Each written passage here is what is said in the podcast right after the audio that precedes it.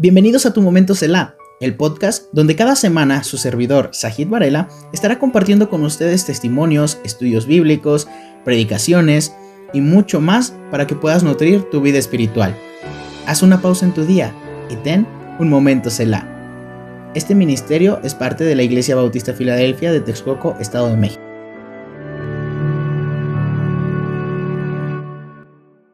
Hola, ¿qué tal hermanos? Bienvenidos a un episodio más de Tu Momento Selah. El día de hoy tenemos a nuestra hermana Moni, esposa de nuestro hermano William Maya, misionero a Colombia. Y bueno, ¿qué tal hermano? ¿Cómo está? Bien, Sajito, muy bien. ¿Bien, Gracias bien? por estar. Sí, feliz de estar aquí. No, felices nosotros de poder tener este, a usted aquí compartiendo un poquito más de, de su vida. Y bueno, la hermana Moni nos va a platicar ahorita cómo, cómo fue que, que usted fue salva, hermana. ¿Cómo conoció a Dios? Amén. Bueno, yo crecí en un hogar cristiano, aparentemente, porque realmente nunca conocí a Cristo a través de, de mis padres, ¿no? Su, su vida y su testimonio nunca causaron un efecto positivo en mí. Aunque mis padres asistían a una iglesia, eh, nunca yo había conocido del Señor. Pero sí recuerdo que cuando tenía 14 años, fui a la iglesia y, ese día sentí que el Señor me, me llamó y reconocí que era pecadora.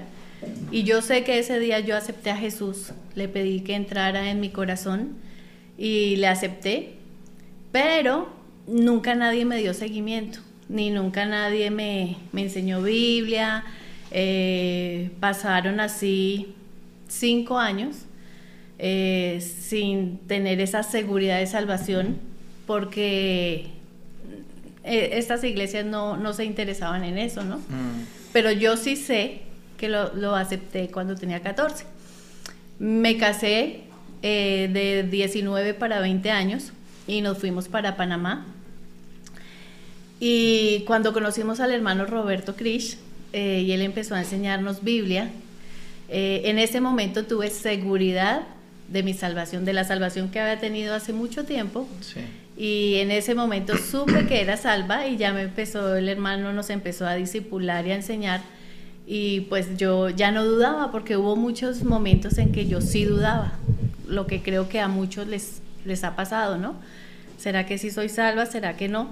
Pero el punto es que la persona necesita quien le enseñe Biblia, quien le disipule, quien le dé seguimiento. Por eso es tan importante eso. Y en ese momento pues ya tuve seguridad de salvación, aprendí pues Biblia, no, no me la sé toda, no sé mucho, hay muchas falencias todavía en mí, pero lo que sí sé es que Cristo me salvó y, y ha sido la mejor decisión de mi vida. Amén, claro que sí. Y fue salva a edad muy temprana. Muy joven. Y, y por eso creo que es tan importante cuando alguien hace una profesión de fe, asegurarnos que entienden qué es, ¿no? Dar ese, ese, ese seguimiento me parece tan importante, porque si la persona no ha reconocido, no, no ha entendido, al darle el seguimiento puede afirmar su fe. Claro. Bueno, algo que me... Ay, mosca. algo que me, me impresiona mucho de las esposas de misioneros, o que yo también me he preguntado, cómo, vaya, ellas cómo son de apoyo para, para su esposo. ¿Se preparan igual que su esposo o, o cómo es que ellas se estudian? No sé. Bueno, yo, yo creo que siempre he pensado que Dios de lo vil y de lo despreciable hace algo que, que uno no, no espera. Yo creo que yo no era o no soy la más apta pero a Dios le plació. Y creo que la mujer sí es muy importante en el ministerio del, del sea misionero o del pastor. En este caso, del misionero que ha estado de pastor en una iglesia.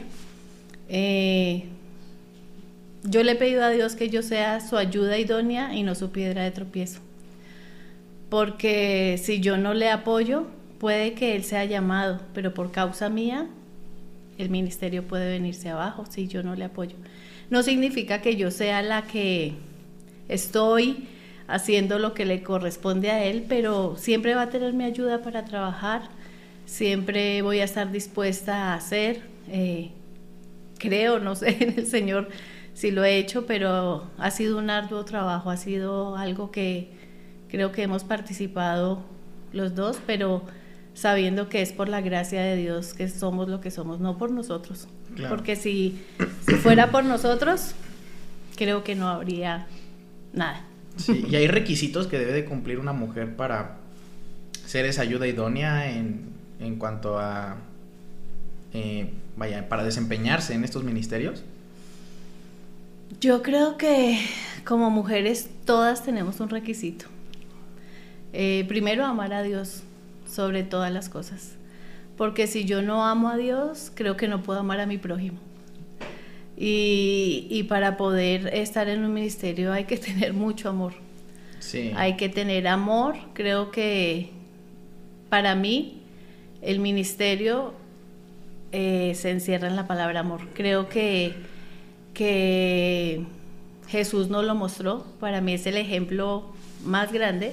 Es ese amor vertical que Dios nos dio al morir en la cruz del Calvario, a pesar de quién era yo, Él me amó, pero tengo que transmitirlo de una forma horizontal. Y qué difícil es amar a otro que es diferente a mí, que quizás no está de acuerdo conmigo, que quizás eh, yo no le agrade, pero pienso que el amor hace un efecto grande. Yo pienso que el requisito es estar ahí postrado ante Dios y decir, Señor, eres tú, yo me humillo para que tú seas exaltado y, estar dispuesto a, servir a los demás y amar a los demás. Claro. Y, un requisito, no sé si será un requisito, pero eh, siempre como eh, no, no ser yo, siempre son primero los demás antes que yo. Claro, siempre dar al prójimo antes que uno. Sí. Pues ese, es el amor. No es este ser egoísta. Ok. Bueno, y, vaya, en, yo sé que a lo largo de, no sé, incluso en pastores se ha visto, creo que la iglesia, la iglesia, la familia de un misionero o de un pastor siempre se pone en la vista de los hermanos. Es muy complicado eso de que, vaya, como que tienen estereotipado de el hijo de un misionero tiene que ser así, así. También es lo mismo para con usted con, como su esposa? O sea, ¿ha sentido esa carga de parte de los hermanos en que tiene que ser ejemplo para todas las, hermanas o mm. así? Mira que pienso que sí es así, pero en nuestra iglesia en, en Bogotá nunca lo he sentido así. Le doy gracias a Dios porque siento que es una iglesia con muchas cosas todavía por, por mejorar, pero yo nunca me he sentido así con los hermanos de la iglesia. De pronto siento que también es más duro hacia los hijos, mm. pienso yo, es, más duro hacia los hijos y también poder entender que los hijos de pastores y misioneros no son perfectos. Claro.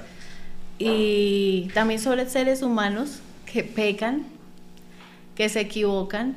Y ahí está el punto de no poner nuestra mirada en hombres, porque somos imperfectos, somos pecadores, sino poner nuestra mirada en Jesús, que es el autor y consumador de la fe. Porque si ponemos la mirada en personas nos vamos a defraudar y nos vamos a desanimar.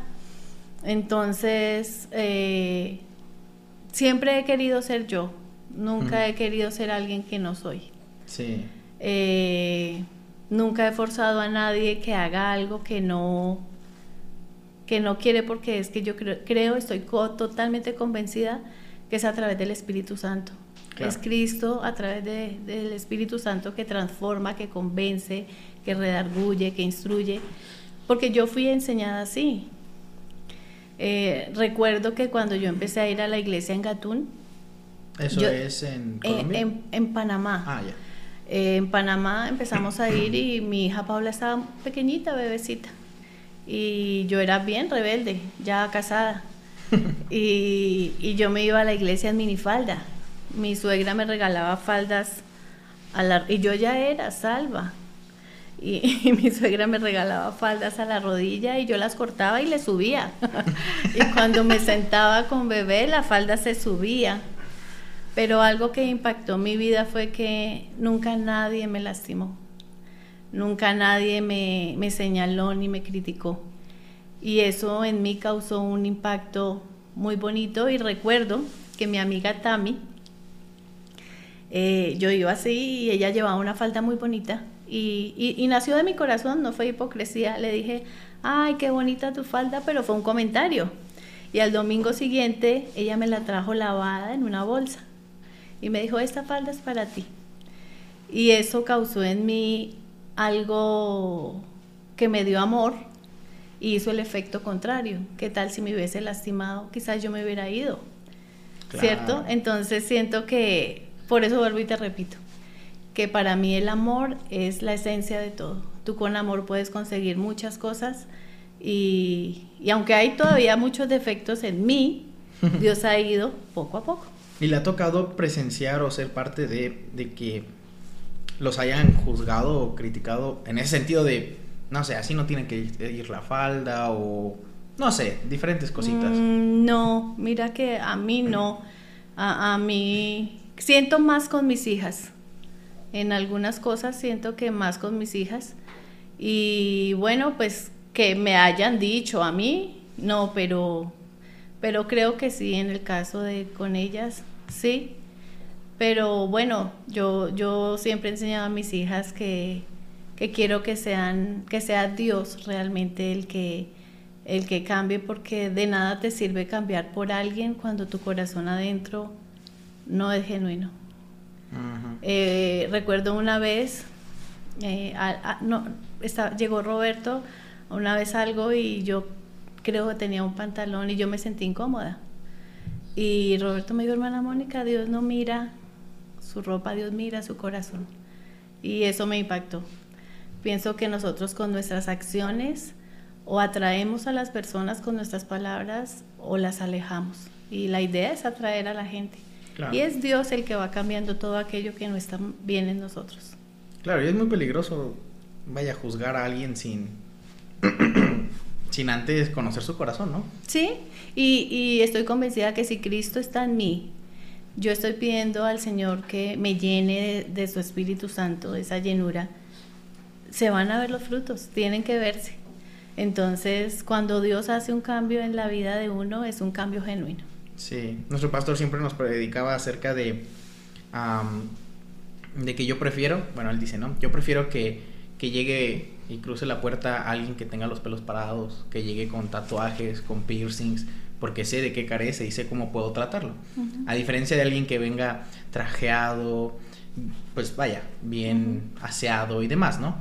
Y yo sé que su corazón a lo mejor no está ahí presente. Exacto. Entonces, yo sí igual creo que es así, o sea, como usted dice, ¿no? Mostrarse como, como eres. Sí. Y de esa manera, pues Dios te va a ir tratando y, y, hacer, y hacer cambios que, pues bueno, que a final de cuentas, pues son son para testimonio. Amén. Sí, bueno. Porque entonces una persona que tiene un tatuaje y conoce de Cristo, entonces por estar tatuado no puede conocer de Cristo. Cristo murió por todos y Él no quiere que ninguno perezca, sino que todos procedan al arrepentimiento. Cristo murió por todos. Ya me recuerdo del tatuaje de papá. bueno, y Hermana, ¿cuál ha sido, este, usted como esposa o ya sea en la familia o en el ministerio, cuál ha sido con lo que más ha batallado, con la situación que más le ha marcado en su ministerio? Mm. quizás el, el sentir que en mi casa siempre hemos tenido personas que, sobre todo jóvenes, que hemos querido ayudar y, han vivido con nosotros por tres, cuatro, cinco años.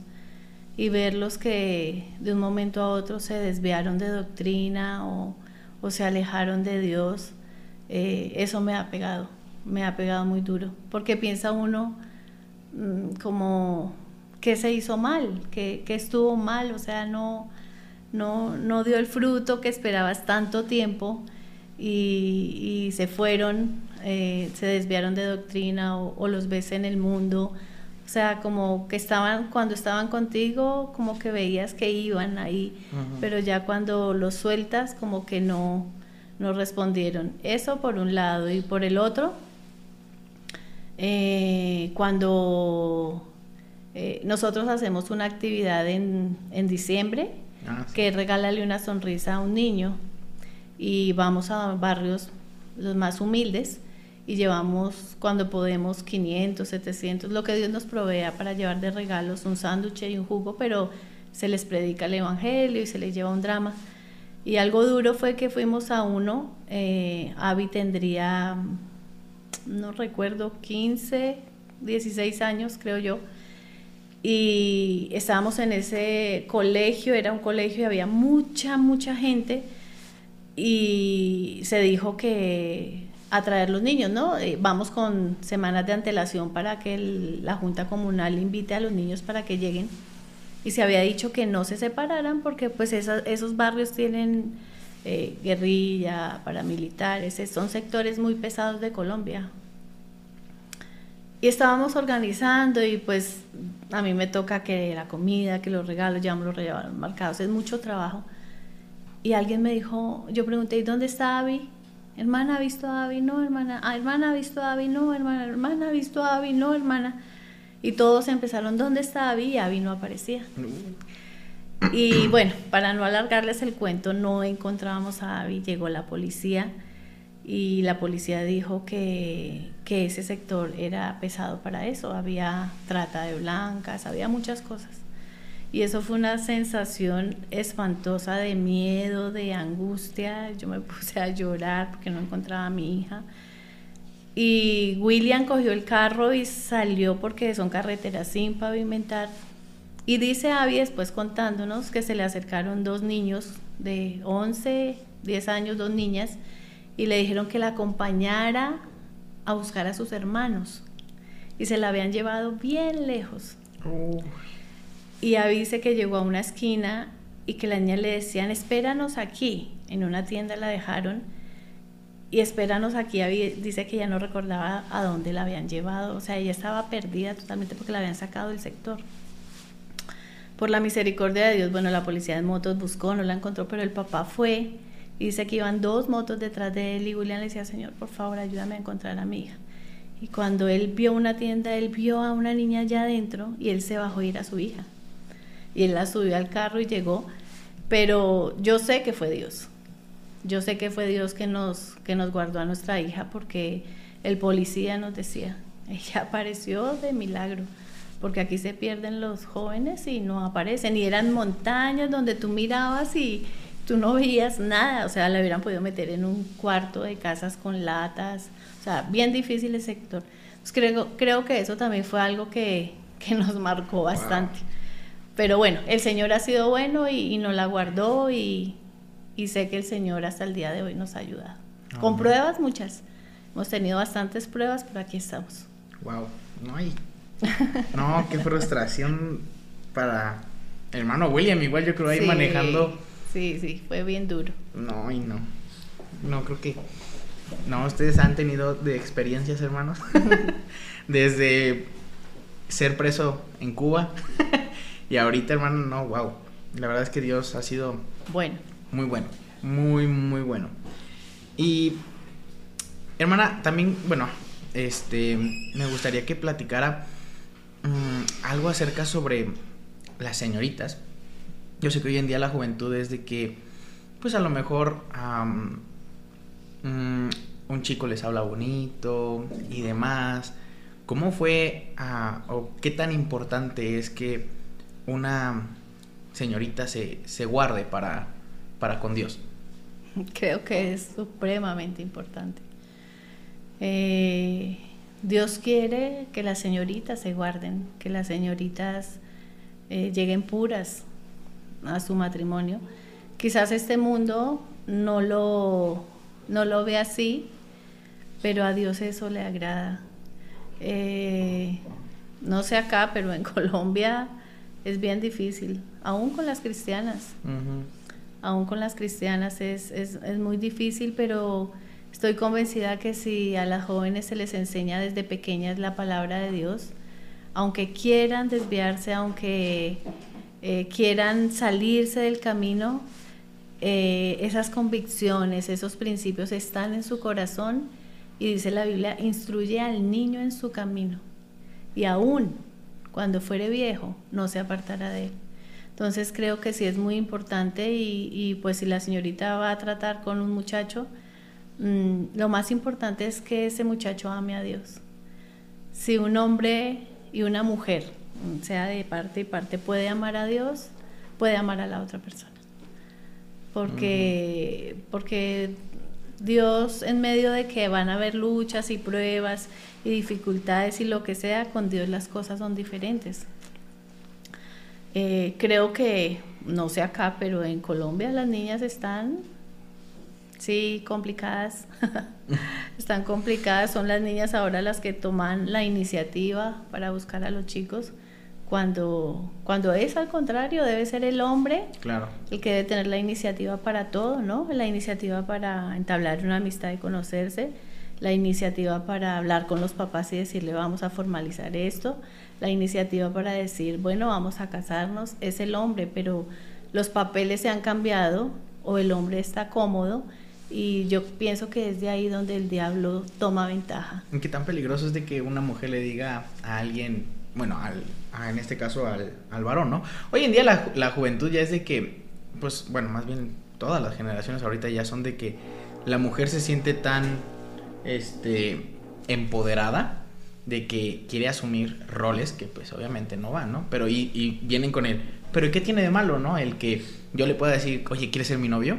O sea, ¿qué, ¿Qué, tiene de, malo? Sí. Tiene todo de malo. tiene todo de malo porque si tú notas, por ese empoderamiento, estamos como estamos. Sí.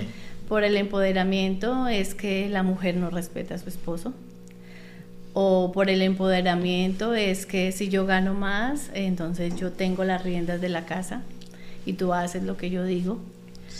Por el empoderamiento es que los hogares se están divorciando y Dios nos manda a nosotras las mujeres a sujetarnos. El sujetarse no es humillarse. El sujetarse es agradar a Dios, porque Dios lo manda así. Dice que el hombre ame a la mujer, pero dice que la mujer respete al hombre. Entonces, eh, creo que tiene todo de malo el empoderamiento, el cumplir roles que no te corresponden. Y la mujer hoy en día, si tú lo notas, ¿cuál es el empoderamiento? No, yo voy, yo no tengo nada en contra de que las jóvenes estudien, claro. porque mi, mi hija pequeña estudia y si es lo que ella quiere, está bien. Pero cuando ya hay un hogar, ¿Cuál es tu lugar en tu casa? Tu rol es tu esposo, tus hijos, es el ser hogareña, se ha perdido eso. Las muchachas hoy en día no quieren limpiar la casa, las muchachas de hoy en día no quieren cocinar, las muchachas hoy en día no quieren mantener un hogar y eso trae problemas, trae muchos problemas. Porque Proverbios 31 dice, considera los caminos de su casa y no come el pan de balde. O sea, ella trabaja con sus manos en su casa, hace cosas. No puedo esperar que, mi esposo llegue y no, que, no le atiendo porque estoy haciendo otras cosas. Y en mi caso, por ejemplo, él es el misionero, pero creo que he cumplido con mis roles en la casa. Y eso ha sido un secreto para que el hogar funcione. Porque creo que mi primer ministerio es mi casa. Ese es mi primer ministerio. Yo no puedo ir afuera a hacer y mi casa. Claro. No. Mi primer ministerio es mi esposo y mis hijos. Y puedo hacer para el Señor, pero sin olvidar que es mi casa, mi primer ministerio. Sí, y volvemos a lo mismo de muchas familias en Cristo, ¿no? Que predican y en la iglesia son unos y predican acerca de la familia y demás, pero llegando a su familia... Hay otra realidad. Todo mal, sí. Y, tenemos luchas, ¿no? No, significa que, que como... Porque no somos más que nadie. Sí, ¿no? Es simplemente somos iguales que Dios nos dio algo para hacer para su obra. Y tenemos también luchas, tenemos pruebas, tenemos tristezas, tenemos necesidades. Los misioneros pasamos necesidades, no somos millonarios. No, no es cierto. Eh, lo que Dios nos provee es para, para su obra Y, pero algo que sí sé es que Dios, en el caso nuestro, ha sido más que bueno. Dios nos ha provisto de lo necesario y aún más nos ha bendecido con cosas que quizás no merecemos. Y, yo solo tengo gratitud para mi Señor, gratitud y, y hacer algo más para el Señor, que Dios nos permita hacer algo porque, porque Él pagó por mí y yo quiero hacer algo por Él. Amén. Y ya que tocó acerca de eso de, de, de los misioneros y el apoyo, algo que se me pasó con el hermano William, pero aprovechando Espero que contestar bien. ¿Cómo, ¿Cómo es que un misionero empieza a reunir el apoyo para, vaya, para poder irse de misionero? ¿Cómo es eso? Bueno, cuando nosotros estábamos en Panamá, nosotros vivimos 11 años en Panamá. Y aunque mis hijos son panameños, colonenses, cédula 3, nosotros nunca obtuvimos papeles, porque es bien difícil tener papeles en Panamá. Entonces, trabajamos, hacíamos comida desde nuestra casa y la vendíamos, vivíamos de eso. Bueno, los colombianos somos muy trabajadores, muy trabajadores. Y vendíamos comidas y bueno, cuando hubo el llamamiento, eh, a William se le dio la oportunidad de ir a Estados Unidos y se recorre iglesias. Uh -huh. Y él recorrió, no muchas porque él recorrió solo tres meses y no era todos los días, sino algunos domingos, los domingos. Y recorrió algunas iglesias y con lo que le apoyaron, él, nos fuimos para Colombia. Nos fuimos para Colombia con ese apoyo. Y bueno, creo que también la iglesia aquí de Texcoco nos apoya. Sí. Creo que ese es el... Eh, una iglesia que no apoya a misioneros no va a recibir la bendición del Señor. El propósito de una iglesia es que, que apoyen a los misioneros para que el Evangelio sea extendido. Claro. Y fue así. William recorrió iglesias y, y lo que él contaba le dieron de, para los pasajes, nos ayudaron bastante y nosotros llegamos a Colombia con muchas maletas, con muchas cosas. Lo que hicimos fue traer prácticamente todo de Panamá, lo que teníamos, nuestra lavadora, nuestra nevera. En ese tiempo se podía traer un menaje, se pagaba y nos salía mejor llevarlo a Colombia. Y fue lo que hicimos, eh, hicimos así y ya llegamos a Colombia, nos instalamos y, y bueno, eh, cuando la obra empezó fue repartiendo, si me subía a un taxi repartía un tratado uh -huh. y mucha gente empezó a llegar así, a los vecinos, eh, regalando tratados. Muchas veces no tienes que decir mucho.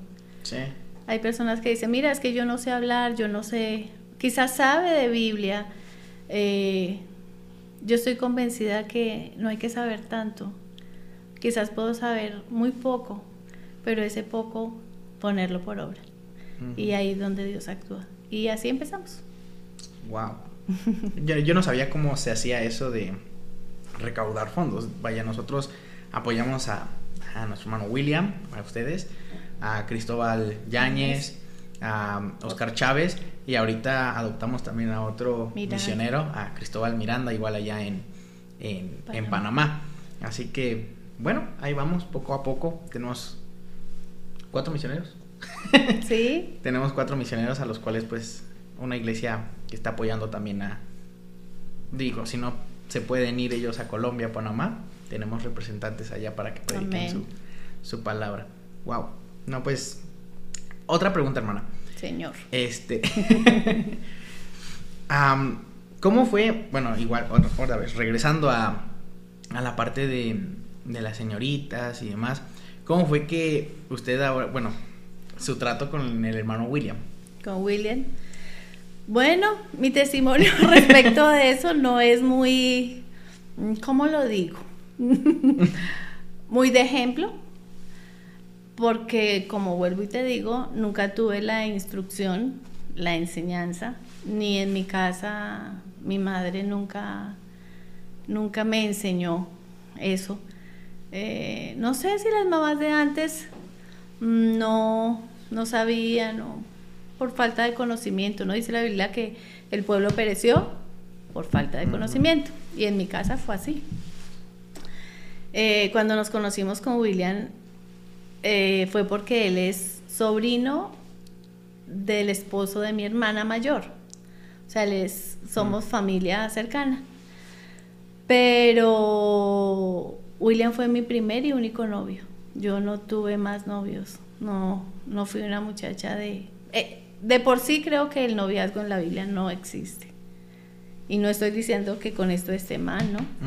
La Biblia habla de un trato y Dios quiere que tengamos trato con alguien y que nos casemos con esa persona. Es, es, más bonito. Yo no lo sabía en mi tiempo, pero en su misericordia y amor, Dios permitió que él fuera mi único novio. Eh, fue mi único novio y tenía yo, mm, creo, 17 años. Duramos como dos años y medio de novios. Y la verdad, yo ah, en mi casa eh, no pasaba buen tiempo, era bien difícil en mi casa, eh, el ambiente, muchas cosas. Y por eso animo a los papás que quizás me están escuchando que es tan importante hacer un ambiente tan bonito en tu casa para que tus hijos estén a gusto. No estoy diciendo con esto que nosotras como madres seamos la mejor amiga de nuestros hijos, porque creo que como padres podemos, yo hablo muy bien con mi, con mi hija Abby y David, mi hijo, y ahora con Paula, pero creo que no soy su mejor amiga pero sí puedo escucharles y aconsejarles porque es que soy su madre, ¿no? Y puedo, puedo estar ahí para ellos y bueno, pero hacer el ambiente agradable a los hijos. Eh, en mi caso no fue así y, y pues yo sí estaba enamorada de él, pero creo que quería esperar un poco más de tiempo. El gordo, al ver mi situación y todo lo que pasaba en mi casa, un día me dijo que si nos casábamos y yo no lo pensé, yo no lo pensé, yo, yo le dije, quiero ser bien honesta porque eso lo sabe Dios y, una verdad a medias para mí es una mentira total. Sí, sí, sí. Y él me dijo que si nos casábamos y, y yo vi en él la salida de mi casa y yo le dije, claro que me caso. y, y nos casamos, hijo, nos casamos, pero no me arrepiento. No me arrepiento porque en medio de que, no estoy diciendo chicos que me escuchan que esto está bien lo que nosotros hicimos, porque éramos muy jóvenes y nadie nos ayudó. No estuvo bien. Dios nos ayudó. Pero Dios en su misericordia, en su gran misericordia, nos ayudó. Y le doy gracias a Dios porque así fue que nos casamos. Pasamos las duras y las maduras.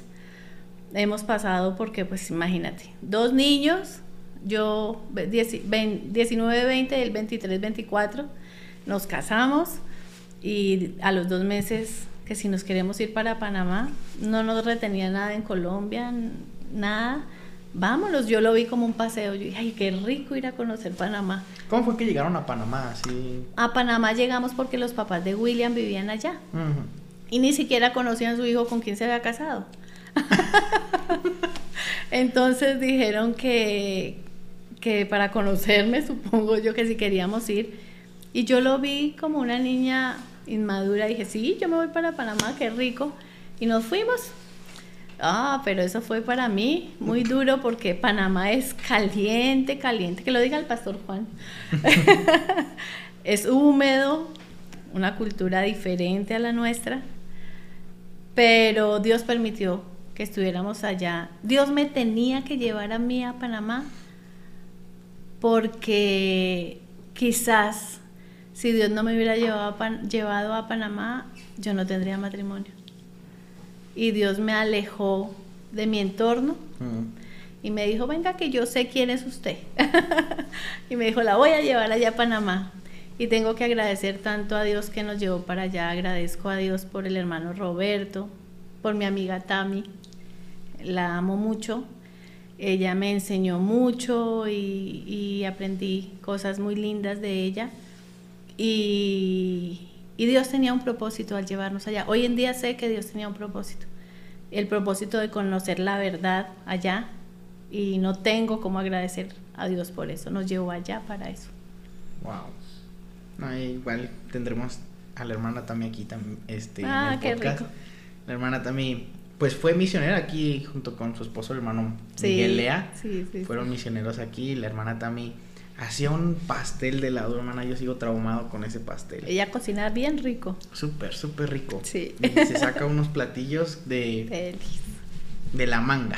Sí. Muy rico, muy rico. Y aprende la gastronomía de ese, de ese país. No se le mete su toque y. Y aprendió a hacer, ella aprendió a hacer ajiaco, ¡Ay! el que te gusta tanto.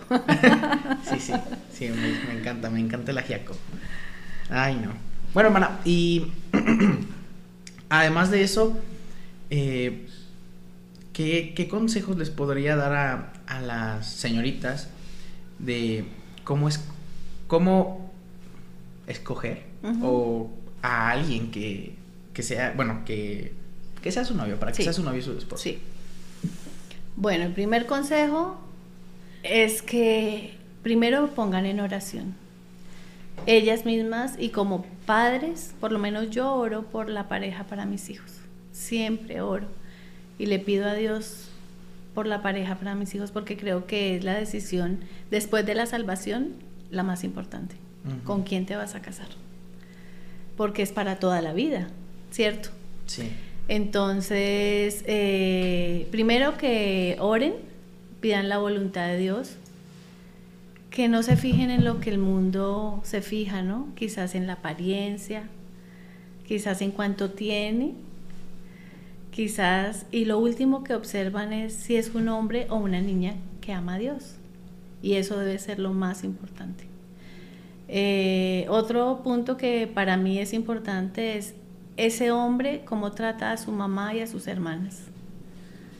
Porque como trata a sus hermanas y a su mamá, así te va a tratar. Y esa mujer cómo trata o cómo respeta a sus padres. Porque así como trata a sus padres, te va a tratar a ti. Sí. Entonces, observar esas cosas y bueno, pedir la voluntad de Dios y esperar el tiempo de Dios. Yo pienso que no podemos hacer nuestra voluntad.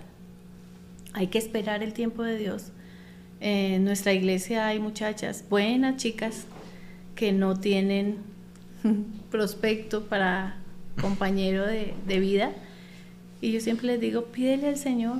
Yo creo que Dios puede suplir, Dios es Dios. Claro. Pero si yo escojo en mis fuerzas, en mis gustos, voy a hacerlo mal y Sí. me voy a equivocar y van a venir las consecuencias. Y ya después, hay un dicho en, en Colombia que dice que después del ojo afuera no hay Santa Lucía que valga. Si me meto en esa situación, bueno, voy a tener que quedarme ahí y afrontar lo que decidí. Sí. Pero si hago las cosas bien, Dios honra a los que le honran. Y sé que si una señorita, un joven se ha guardado, ha hecho las cosas bien, Dios va a bendecirle y Dios le va a dar la persona correcta, no perfecta, porque yo no soy perfecta y creo que tú tampoco. No. Entonces tampoco podemos querer a alguien perfecto cuando no somos perfectos. Entonces, pero, pero ese sería mi consejo. Orar, no por un mes, no por un tiempito, orar desde Ya. jóvenes y pedirle la persona correcta a Dios. Y, y Dios quiere hogares, Dios quiere que se reproduzcan, que, que traigan, eh, dice que, que bienaventurada la aljaba que está llena de hijos, porque esos hijos son los que van a futuro a, a- a llenar la tierra y a expandir el Evangelio. Entonces, creo que, que orar al Señor y, y confiar en Él, esperar en Él, porque es que hay veces decimos, no, yo estoy confiando en Dios, pero hago lo que quiero. Escuchar consejo me parece importante. ¿Quién mejor que aquí el pastor Juan conoce a sus ovejitas? creo que él los conoce y creo que deben tomar el consejo de su pastor y preguntarle, pastor, ¿usted qué opina? ¿Usted cómo ve el asunto? Y creo que él va a poder darles un buen consejo porque los ama, ¿cierto? Claro. Y también pienso que el consejo de los padres es importante porque Dios nos puso ahí por algo como padres. Y bueno, primero Dios, su pastor, sus padres, orar y bueno, si es la voluntad de Dios, Él va a ir abriendo puertas y diciendo, confirmando, es ella, es Él, y si no, pues obedece. ¿Usted cuál cree que sean los filtros para que, vaya, yo estoy orando por, una persona, bueno, ahorita yo ya tengo novia, ¿no? No Sí. voy a estar hablando por alguien más. pero, pero si alguien quiere, este, empezar una relación. ¿cuáles son los filtros para que, que deben de pasar para que Dios me, Dios me confirme que es ella? Bueno, lo mismo que te dije ahorita, bueno, ya has orado y todo, pienso que los filtros para mí importantes es el pastor. Creo que Dios a- al pastor, en este caso aquí en Texcoco, al pastor Juan le ha dado la sabiduría. Creo que él es un hombre de Dios, estoy segura que él es un hombre de Dios. Y, y él conoce sus ovejas, ¿no? Él, él- él conoce sus, su rebaño y él va a poder dar un consejo. Y en tu caso, por ejemplo, él te va a poder decir, eh, mira, sí, eh, ya me parece eh, esto, esto. Y bueno, si toda la familia es cristiana y mis padres son cristianos, pues pedir el consejo también de tus padres, ¿no? Creo que, que los padres estamos para eso también, ¿no? Yo, yo lo hago con mis hijos y, y bueno, eh, creo que es así. Los- el pastor, primero Dios, siempre Dios, Sí, claro. primero Dios. Y las cosas se van dando, hijo, porque Dios, eh, Dios va a ir mostrando. Y, y también eh, creo que si viene alguien, voy a dar un ejemplo, el pastor Roberto, y él también conoce acá, puedes pedir el consejo de un hombre de Dios. Creo que los hombres de Dios, Dios les da también esa, esa sabiduría donde Claro. pueden darte un consejo y decirte, mira, yo creo que, que por aquí está bien. Claro. Y en la multitud de consejeros, Sí, la sabiduría. ahí hay buen consejo. Sí, yo sentí bien bonito ahorita que, bueno, yo sí apliqué todos esos filtritos con, con mi novia Carla, porque pues lo primero que hice sí fue orar a Dios, ¿no? Le pedí en oración durante un año. Después hablé con Juan, bueno, no, el pastor Juan. este, pedí, pedí permiso, pedí el consejo, me dijo, está bien, me dijo, Carla es una buena chica. Después pedí el consejo con el hermano David, de los jóvenes. Pedí el consejo con, con hermano Mauro, su hermano. este, también pedí consejo con, pese a que mi familia no era cristiana, bueno, no es todavía, pero sigo orando. Este, a mis tías y a mi abuelo. Y algo bien curioso que me dijo mi tía, yo, bueno, como saben, hace cinco años yo no tenía una relación cristiana. Y, y mi tía Eli, una de mis tías, me dijo, es que no sé, no, no te veo con esa persona. Me dijo, es opuestamente a ti. Me dijo, es totalmente lo opuesto. Y dije, no, pero sí. y yo aferrado, ¿no? Hasta usted me dijo. Pero bueno. pero bueno, no hice caso, no atendí el consejo. Error bien grande. Y ya después, este, cuando les comenté sobre Carla, me dijo, ah, sí, me dijo, es de tu iglesia, es buena niña. Y bueno, pasé también con mi, con mi abuelita. Y lo mismo, me dijo, está bien, es de la iglesia, me dijo, es alguien que, que va de la mano contigo. Y mi abuela no siendo cristiana ni nada. Y yo dije, no, pues sí, es del Señor. Entonces, Mm. después de eso, este, ahorita que llegaron y les comenté que, que Carla ya era mi novia, me dijeron, wow, me dijo, hiciste la mejor decisión en fijarte en alguien que, que esté caminando con Dios. No, la verdad sentí, dije, por ahí voy, por ahí voy. No voy a contar lo que el hermano William me contó porque... porque me enojo. no es cierto.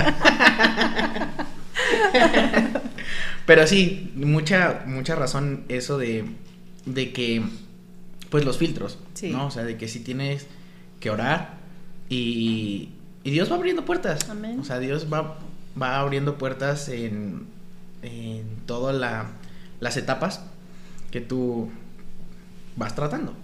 Y la verdad ahorita, pues la verdad no he tenido, mi pastor siempre me dijo, no, con Carlita te sacaste la lotería porque no, no vas a tener problemas. Bueno, me dijo, no así como tal, ¿eh? O sea, sí, sí, va a haber problemitas como en toda relación, ¿no?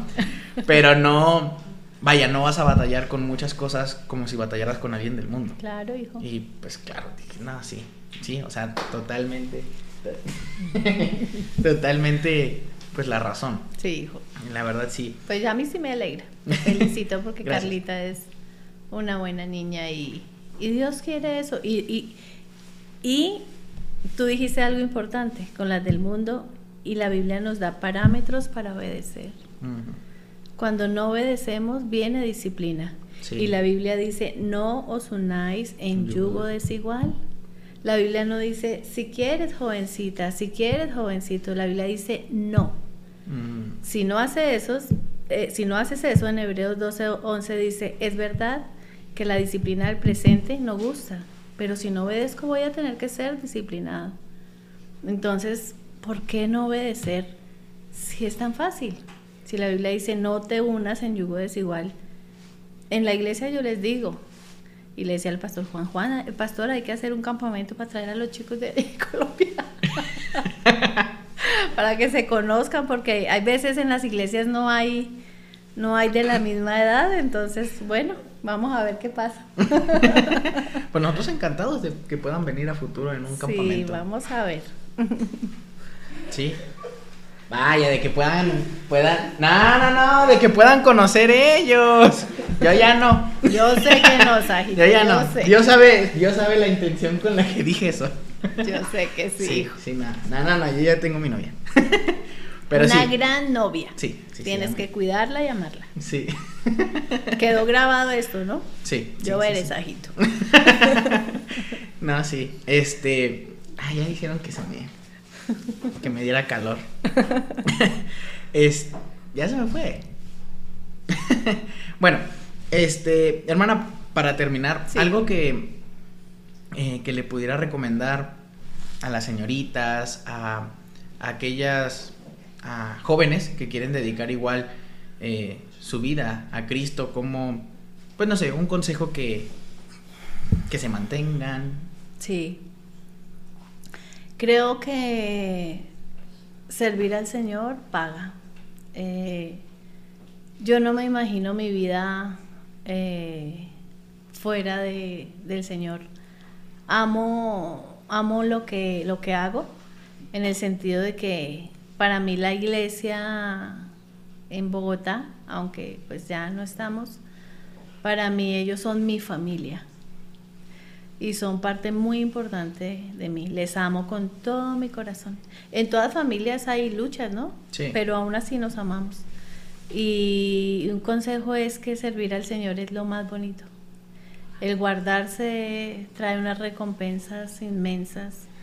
Eh, yo miro aquí a los jóvenes y la verdad me agrada mucho.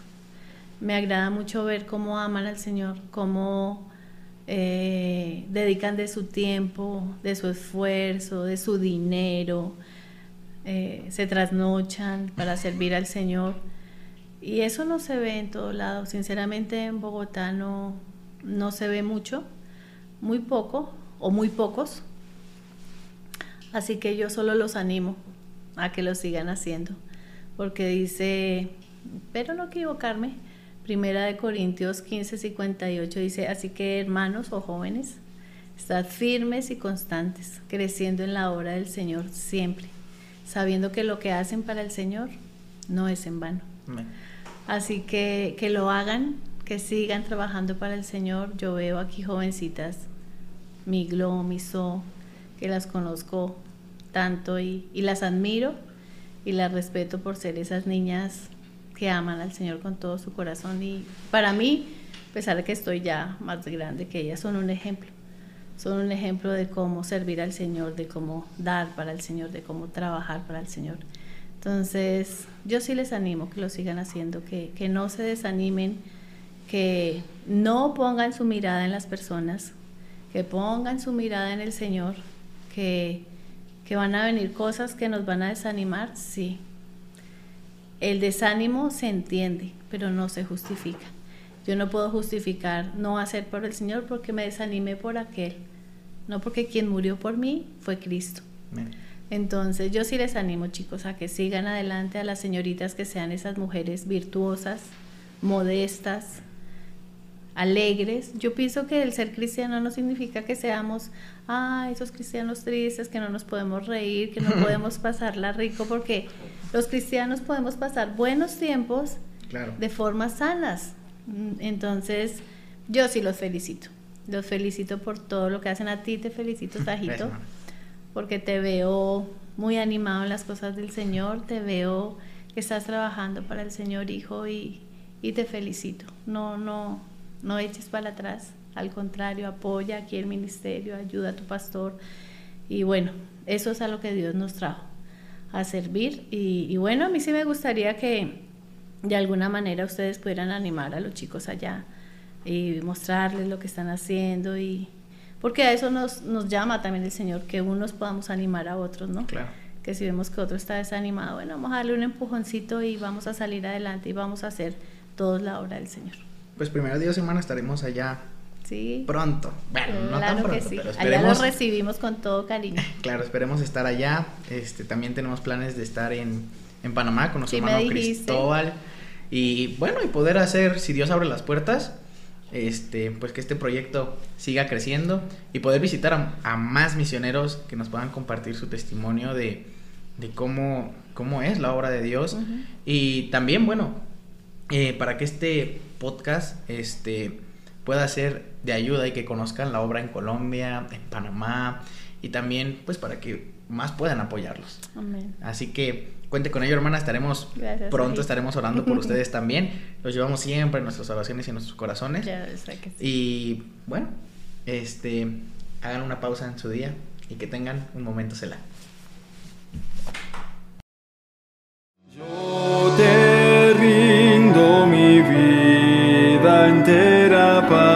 siempre a ti.